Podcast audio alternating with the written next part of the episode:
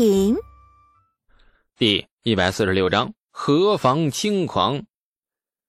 为恶者原来是东宫属官呐！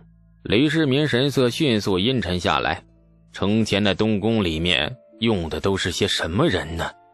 陛下，事发之后，太子殿下已下令将那内几事胡安杖毙，并谕令大理寺秉公严办。李世民神情稍缓，点了点头。嗯，处置的还算公允及时。说着说着，这李世民咂摸咂摸嘴儿，总觉得哪里不对劲儿。想了想，神情一怔：“胡安已经被杖毙了，大理寺判什么呀？”这就不是宦官能回答的问题了。于是赶紧垂下头，不发一语。李世民毕竟是英明君王，回过味儿后，大致明白太子的意思了，神情又变得阴沉起来。太子每日在东宫做甚呢？李世民忽然问了一个不相干的问题。宦官眼皮直跳，帝王每一句话都不可能无缘无故。而这句话，绝不是他一个宦官能回答的。哎，那奴婢不知。宦官语声发颤。李世民缓缓点头，眼睛望向殿外刺眼的烈阳，不知在想些什么。良久，李素仙官在大理寺，朕想看看此事最后会变成什么样子。是。弄清事情之后，李世民暂时不想表态。认真说来，李素的出手基于公义。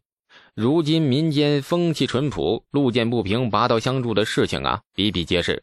贞观年间有过好几次游侠当街杀人的事件，皆因公义而起。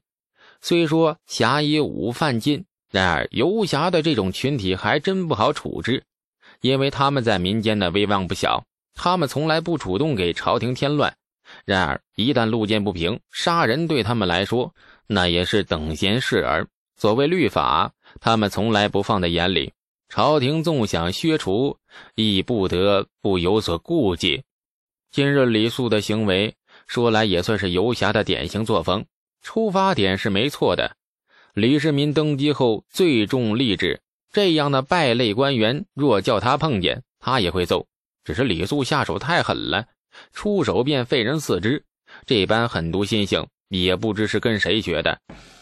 对李世民来说，李素揍人是小事；然而李承乾那道在别人眼里看来颇为高明，在李世民眼里却昭然若揭的太子玉，却令李世民很不舒服。贞观元年册立太子，当时太子李承乾才八岁，那时的太子多么伶俐可爱，满朝大臣齐口称赞，谓曰。风姿俊仪，人笑春深，这八个字用在一个八岁的孩子身上，足可见朝臣对其何等欣赏。连李世民当初册立太子的诏书上，也难得自夸了一句：“早闻瑞哲，幼观失礼。”这亦可见老爹对这个嫡长子是何等厚爱。然而，这个被满朝群臣厚爱的太子殿下，这一两年来，渐渐变了味道了。今日这道太子玉不是开始，早在贞观九年时便有征兆。十年太子右庶子孔颖达，太子左庶子于志宁，东宫少詹事张玄素等教导辅佐东宫的臣子屡次上谏，言称太子游玩不学，奢好声色，足智是非。李世民不得不开始重视了。东市事件，李世民不表态，因为他想看看。看看这件事情最后会闹到怎样一个地步，看看太子到底是怎样的心性。这件事情是一块试金石，试的不是李素，而是大唐太子。消息仍在长安城内蔓延，城府、长孙府、魏王府、牛府、长安城跟李素有过交集的权贵府上几乎全都得到了消息。然而，收到消息后的各权贵竟然没有一家有所表示，很奇怪的现象。几乎风平浪静，不泛起一丝涟漪。这桩祸事闯得不寻常啊！城府老流氓眯着眼，露出了深思的表情。爹，咋又被关进去了？爹，你去跟陛下求求情啊！求啥情啊？啊！大丈夫做事有担当，做的时候就该知道会有啥后果，指望别人求情，李家娃子积攒的情分经得起几次耗费呀？哎，可可可，可是也不能看他进监牢而不表示啊！咱们跟李素毕竟不一样。程咬金斜睨着他一眼，懒得搭理这种蠢问题，而是拧着眉头，露出了深思之色。不该呀，李家娃子这次闯祸到底是为了啥呀？上次揍杜之思的郎中可以说是自污以求自保，事隔不到一个月又把人手脚给废了，这次到底为了啥呀？揍的是东宫属官。做出这番举动，无异于主动跟太子结怨。以前辛苦谋划的一切，岂不是白费了吗？而且下手这么狠，李家娃子到底在想什么呢？虽然是耿直武将，毕竟也是久历风浪的老狐狸。从认识以来，李素的种种行为无不透着一股浓郁的小狐狸味道。从心智上来说，程咬金不知不觉已经将李素当成了平等地位的人，所以。造成了一种李素做任何事情都有谋划、都有目的的错觉，这也是现在程咬金百思不得其解的地方。无论从哪个角度来看，这李素东市废东宫属官一事都是百害无一利的。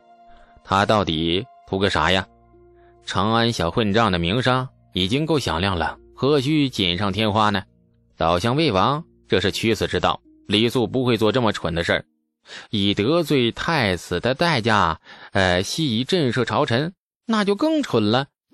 程咬金想得脑仁疼，这次小狐狸的举动实在是令人匪夷所思。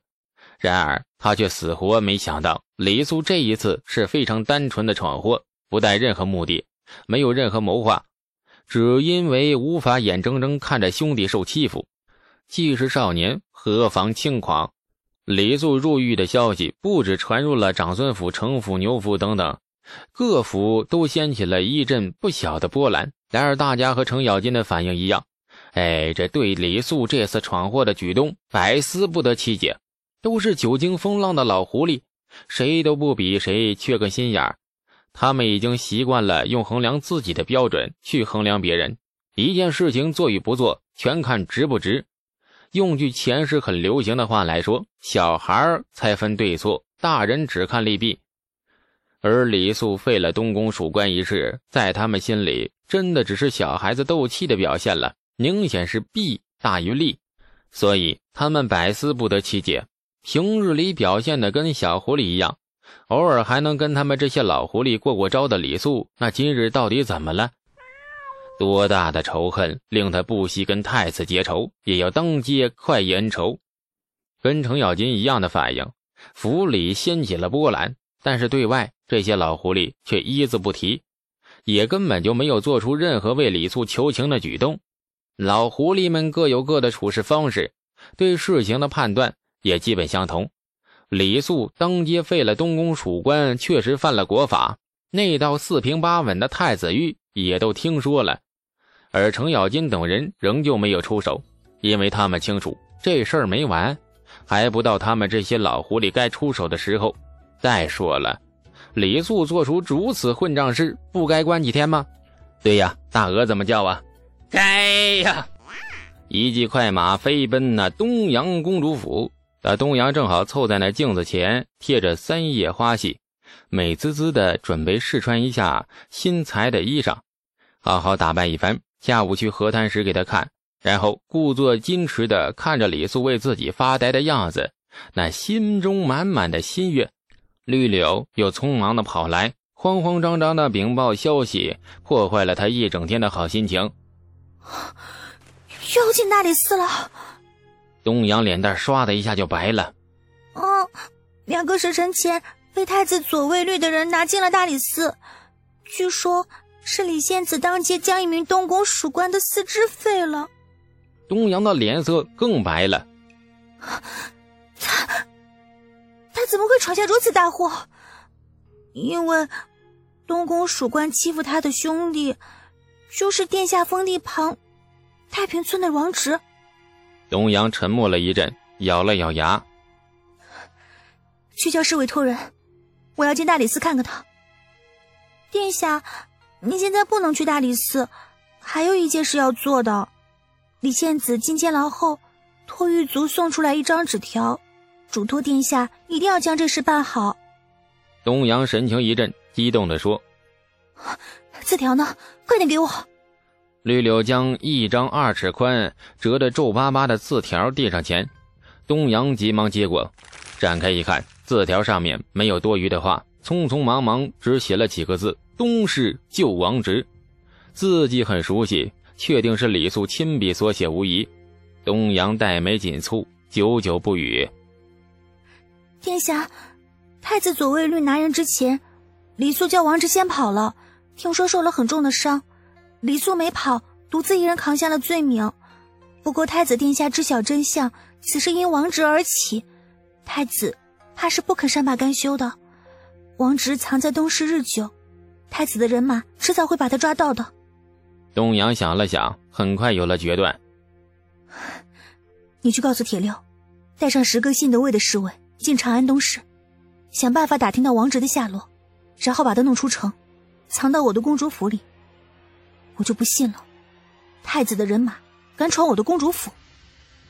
平日里柔弱的东阳，此刻俏容凝霜，凤目含煞，娇俏的面容露出不可逼视的威严。长安东市事发三个多时辰了，胡商和胡女驾着王直，在破旧逼仄的宰相里是蹒跚而行。李素的猜测没错，李承乾不会放过任何一个与此事有关联的人。此事因王直而起，李承乾断然不可能放过他。给大理寺下太子狱的同时，东宫内走出了一队乔装成商贩的人马，迅速向长安东市扑去。这胡商对东市的地理不熟，驾着王直在暗巷里是七拐八拐，却始终找不到一个安稳的躲藏位置。亲爱的听众朋友，感谢您的收听，去运用商店下载 Patreon 运用城市，在首页搜索海量有声书，或点击下方链接听更多小说等内容。